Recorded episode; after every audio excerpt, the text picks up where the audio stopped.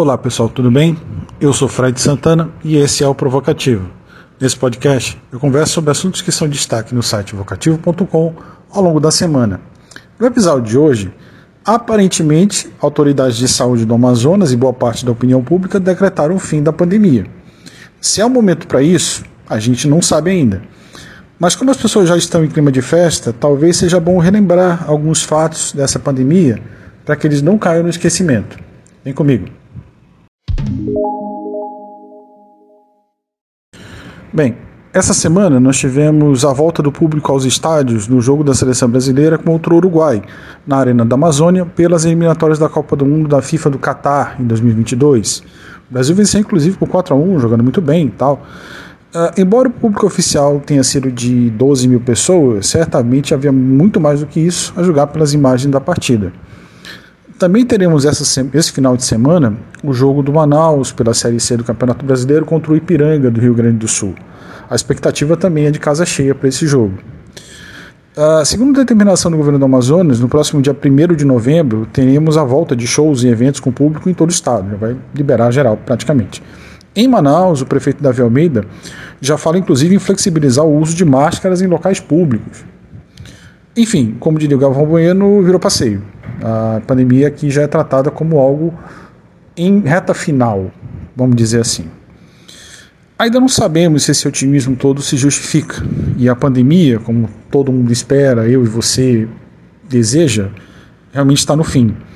O fato é que a euforia pelo fim das restrições pode fazer com que a população esqueça todo o sofrimento que a, sociedade, que a cidade passou nesses quase dois anos de pandemia. Isso não pode acontecer. Pensando nisso, a proposta desse episódio é diferente. Não vai ter convidado, o assunto é muito mais relembrar matérias e pautas que foram feitas no Vocativo e aqui no próprio Provocativo também, para relembrar algum dos números chocantes da pandemia no Amazonas. Com o passar dos meses, à medida que vai se entendendo muito mais do coronavírus, da Covid-19, e como ela afetou a, a, sociedade humana no planeta inteiro, a ciência começa a entender e traçar uh, o tamanho da tragédia da pandemia no Amazonas. Ainda há muito a ser compreendido, mas o que a gente já sabe é, no mínimo, chocante. Em maio desse ano, foi publicado um estudo liderado pelo epidemiologista Jensen Orellana, a pesquisadora da Fiocruz, já contribuiu bastante aqui com o Vocativo, inclusive aqui no Provocativo também, em várias oportunidades, realizado em oito cidades brasileiras, metrópoles mais precisamente, que investigou o excesso de mortes por causas respiratórias nos seis primeiros meses da pandemia.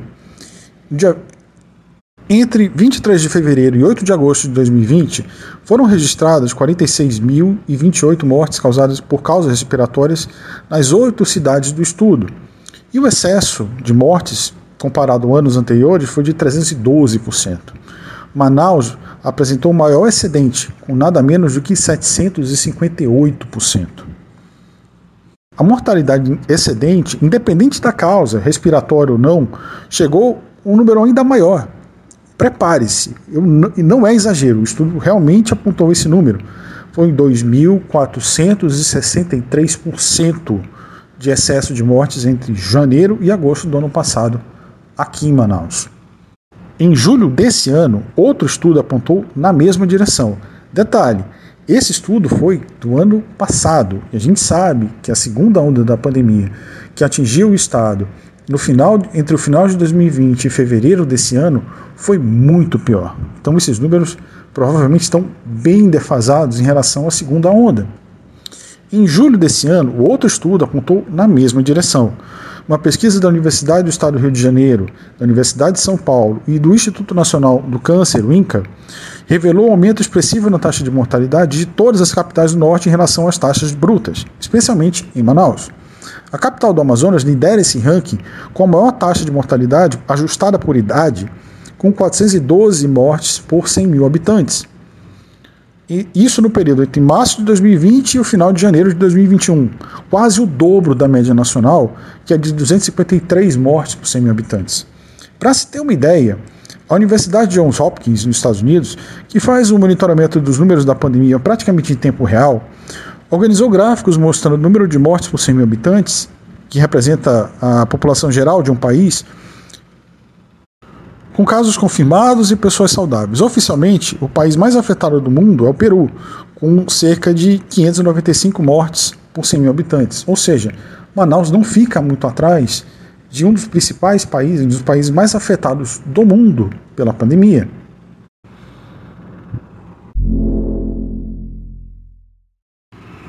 Os números apresentados no bloco anterior são um dado bruto.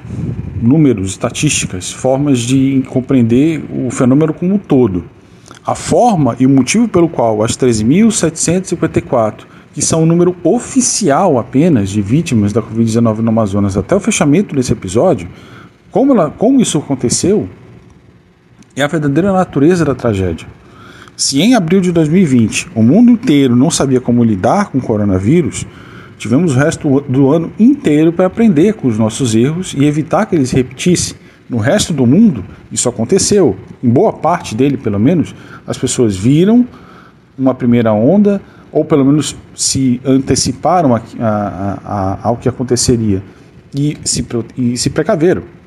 Ao longo de meses, médicos e pesquisadores de Manaus, do país e do mundo inteiro alertaram para o risco de novas ondas da doença, e eles foram ignorados. Ao longo de todo o ano de 2020, Manaus teve 3.388 mortes. No primeiros, nos primeiros 40 dias de 2021, foram 2.959 mortes, apenas 429 a menos do que todo o ano de 2020.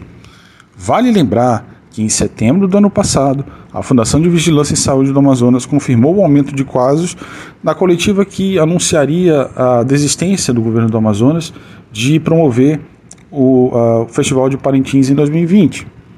O governo sabia do que estava acontecendo. E mesmo assim, as medidas necessárias para conter, conter os casos não foram tomadas. Mesmo com a situação se deteriorando cada dia mais, as atividades comerciais foram mantidas sem qualquer ampliação de testagem ou monitoramento de casos, coincidindo no mesmo período as eleições municipais com as festas de final de ano. Foi a receita para o desastre. No dia 26 de dezembro, o governador Wilson Lima, já com água no pescoço, decretou o fechamento das atividades comerciais em todo o estado mas foi intimidado por empresários e recuou. Foi preciso a Justiça do Estado interceder e ordenar a suspensão de atividades econômicas, apenas quando ela mesma se sentiu ameaçada. Vale lembrar que essa decisão judicial só aconteceu quando o então presidente do Tribunal Regional Eleitoral do Amazonas, o desembargador Aristóteles Tori, faleceu de Covid-19. O resultado de tudo isso, além de uma explosão de casos, foi o colapso no fornecimento de oxigênio na rede hospitalar de Manaus, que causou a morte por asfixia mecânica de pelo menos 30 pessoas nos dias 14 e 15 de janeiro. A empresa White Martins, que fornece oxigênio hospitalar para o Estado, alertou duas vezes, em julho e setembro do ano passado, sobre o aumento do consumo, mas, como sabemos, ela foi simplesmente ignorada. Mas não foi só a negligência do governo do Amazonas, vale lembrar também das administrações da Prefeitura de Manaus, tanto de 2020 com o prefeito Arthur Vigílio, quanto de 2021 com o novo prefeito Davi Almeida, que poderiam ter decretado lockdown na cidade e nunca fizeram, que marcaram essa tragédia. Ela também aconteceu em meio a sérios escândalos de corrupção. Como foi explicado no episódio 33 e em diversas matérias do site, em setembro desse ano, o Superior Tribunal de Justiça decidiu acatar a denúncia contra o governador Wilson Lima, o vice Carlos Almeida Filho e mais 12 pessoas por desvio de recursos destinados ao enfrentamento da pandemia da Covid-19. Todo mundo lembra o caso dos respiradores. Na denúncia aceita pela corte, o governador e essa, esse grupo de pessoas são acusados de montar uma organização criminosa para a compra de respiradores superfaturados, causando prejuízo de mais de 2 bilhões de reais aos cofres públicos. Ou seja, enquanto deveriam, em tese, se a denúncia se concretizar, se as, uh, os indícios levantados pelo relator se confirmarem, enquanto a população sofria com a Covid-19 e com a crise econômica vinda da pandemia, o governador estava montando uma organização criminosa para desviar recursos do Estado. É bom deixar isso claro a essa altura para o final desse episódio. Mesmo com todas essas mortes, demonstrações de negligência e corrupção, os órgãos de fiscalização e controle do Estado simplesmente assistem a tudo. Quase dez meses depois da tragédia da crise do oxigênio, não há, a Comissão Parlamentar de Inquérito da Assembleia Legislativa do Amazonas simplesmente está parada. Não há, aliás, ela foi montada uma comissão, foi, foram, foi feita assinatura de vários parlamentares e nada aconteceu. Não há qualquer investigação, esboço de investigação ou interesse em apurar a responsabilidade do Estado nesse caso. Neste momento, os deputados estão mais interessados em investigar possíveis irregularidades no fornecimento de energia elétrica, que é muito ruim, a gente sabe, mas até o momento não tem nenhum dado concreto para ser investigado, do que apurar as causas de uma das maiores tragédias da história do Brasil. O Ministério Público, por sua vez, também não apresenta nenhuma linha investigativa sobre qualquer atuação do governo Wilson Lima durante essa pandemia o Tribunal de Contas do Estado, por exemplo, sequer julgou as suas contas desde que ele assumiu o mandato em 2019.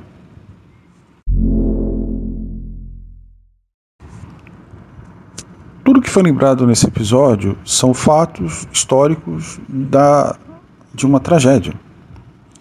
Embora eles tenham sua importância, eles não traduzem o sentimento, a indignação e a dor das famílias que perderam seus entes queridos.